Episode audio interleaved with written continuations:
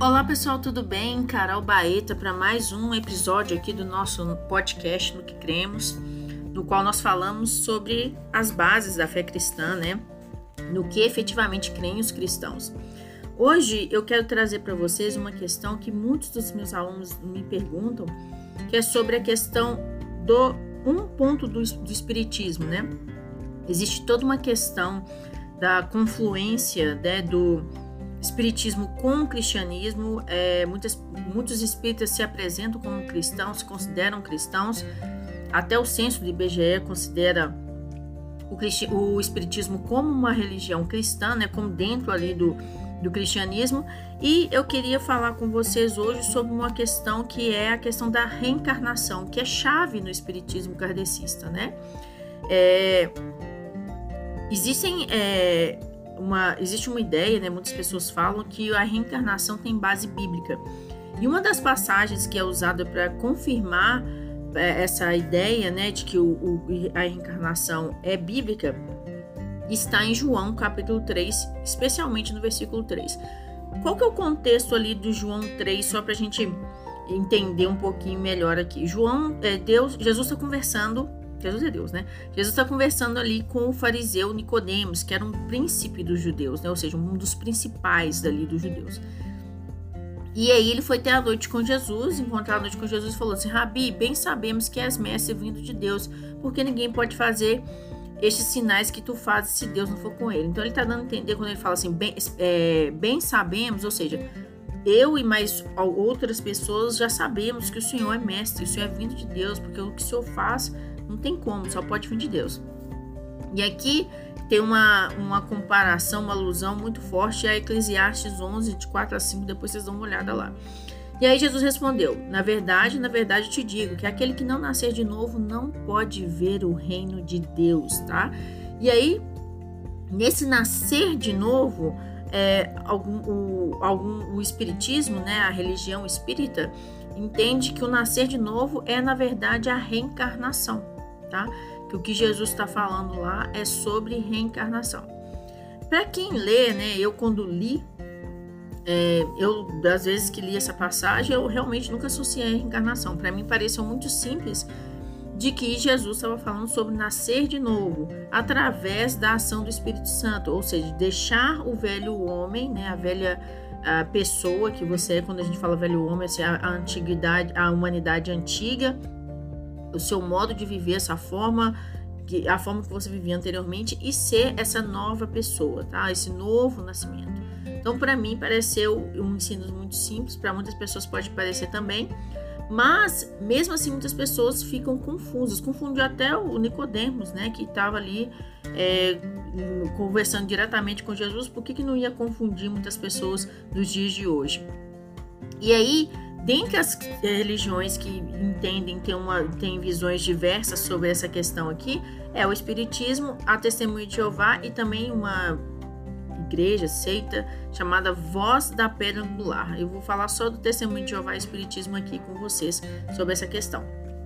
Então, acontece, o Espiritismo ele afirma que é, a crença deles, né, a crença da reencarnação está fundamentada nesse versículo também, porque nascer de novo é reencarnação. E aí, o que, que os, testemunhos, os testemunhos de Jeová acreditam dessa passagem?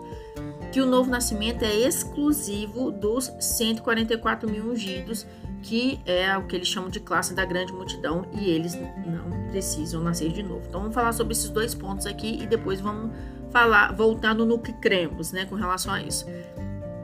É, primeiro, a gente precisa entender que Jesus é, que o que Jesus estava ensinando para Nicodemos, né, o que que era, né, que Jesus estava falando? Jesus estava falando ali sobre regeneração. Nós precisamos entender também que a, a regeneração, ou seja, a mudança das nossas inclinações, disposições do nosso coração, do nosso eu interior, da nossa alma, elas são regeneradas, né? Isso a gente vai entender melhor na leitura de 2 Coríntios 5,17. Ele não está falando aqui de reencarnação. Regeneração é diferente de reencarnação. O que, que é reencarnação dentro do ensino espírita? É esse retorno da alma para um outro corpo. E esse retorno pode acontecer quantas vezes for necessário, para que com a finalidade de que alguém, né, essa pessoa espiritual, por assim dizer, se torne um espírito puro. Então a reencarnação é o retorno da alma em outro corpo, quantas vezes forem necessárias, até que esse espírito seja purificado, se torne puro. Mas Jesus ensinou a regeneração e a, a, regeneração e a ressurreição. Então, com o ensino da regeneração e ressurreição de Jesus, nós entendemos que ele não está falando aqui de, de, de, de, reencarnação. É tanto ré, gente, que eu fiquei confusa aqui, tá? A ressurreição, é, de acordo com João 5, versículo 28 e 29, é o que? É o, é o estado final do ser humano. A Bíblia fala sobre qual é o estado final do ser humano. O estado final é a ressurreição. A Bíblia não diz que quando a gente ressuscitar, nós tornaríamos um, um espírito puro. Então, quando alguém perguntar para você a razão da sua esperança é, na questão da ressurreição e na questão da regeneração, guardem, guarde esses versículos. Na verdade, como um todo.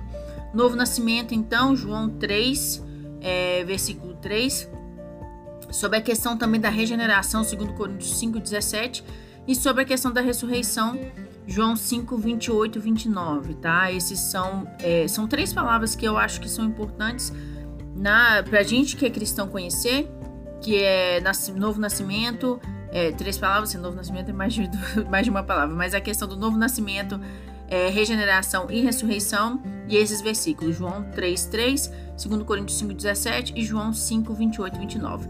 Nesse contexto de ressurreição, de regeneração, achei interessante trazer aqui para vocês também a questão do, da, da visão do testemunho de Jeová com relação a essa salvação, tá? Eu lembro que uma vez eu, quando eu fazia a faculdade de engenharia, eu estava no metrô, esperando o metrô no sol quente e veio um senhor falar comigo sobre essa questão da salvação do testemunho de Jeová. Eu não sabia nada do testemunho de Jeová, confesso que eu nem sabia o que que era, na época eu nem estava na igreja. E eu, eu lembro que ele falou comigo que só, só 144 mil seriam salvos. E eu pensei, meu Deus, Deus vai ficar contando, contando, contando. Aí na hora que chegar 143.999, ele vai parar e falar assim: desculpa, vai, vai chegar no 144 mil. Na hora que chegar no 144 mil e um, ele vai falar assim: desculpa, a sua senha não vai dar, você não vai entrar no céu. Fiquei pensando nisso, sabe? Inclusive, eu até perguntei isso pra ele, gente, mas eu era praticamente adolescente ainda, então esquece, essa não é uma forma de abordar e conversar com ninguém. Mas essa é uma questão muito interessante, né? Que eles falam. O que, que acontece? Trazer para vocês aqui um pouquinho de contexto também. Os testemunhos de Jeová, as testemunhas de Jeová, como eles falam também, eles acreditam que em 1965 ficou muito claro que quem era grande, uma grande multidão mencionada na visão de João em Apocalipse, eram na verdade uma, um grupo de pessoas, né, que eles não precisariam ir literalmente para o céu para ficar em pé diante do Cordeiro, é, em pé do, no trono diante do Cordeiro. E aí eles acreditavam que esse estar diante do trono significa reconhecer a autoridade de Jeová e obedecer a ele. Eles falam isso com base em Isaías 66:1. E estar diante do Cordeiro significa mostrar fé no resgate de Jesus. Tá? Isso aqui é a própria informação do, do site Testemunho de Jeová.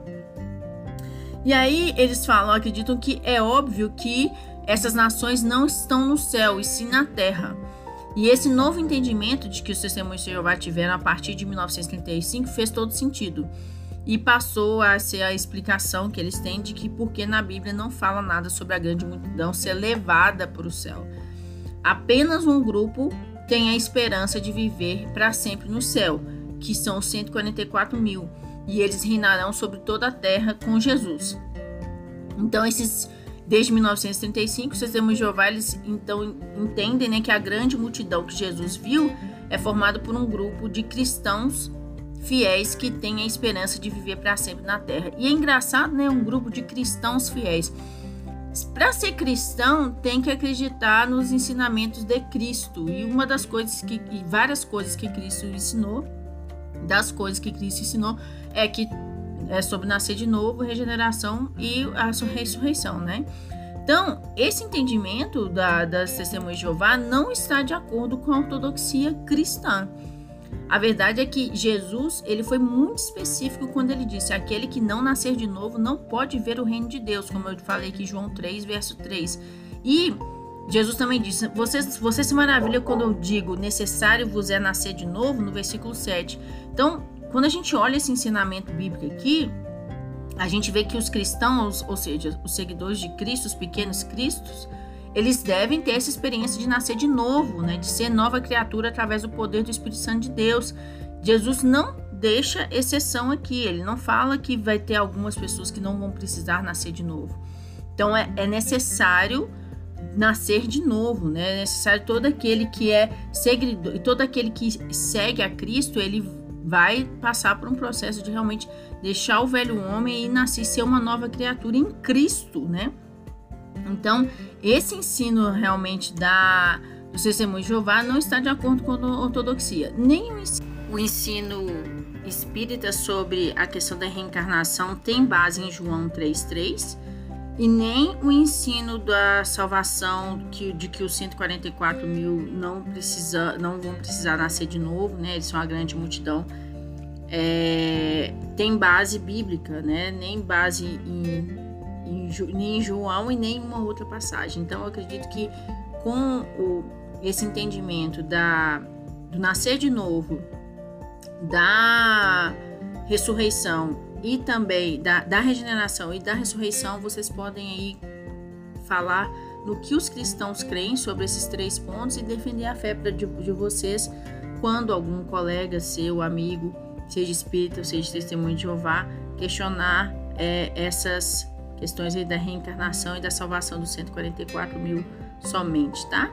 É isso, pessoal. Espero que vocês tenham aprendido, espero que vocês tenham sido inspirados a defender a fé com mansidão e respeito. E até o nosso próximo episódio do podcast.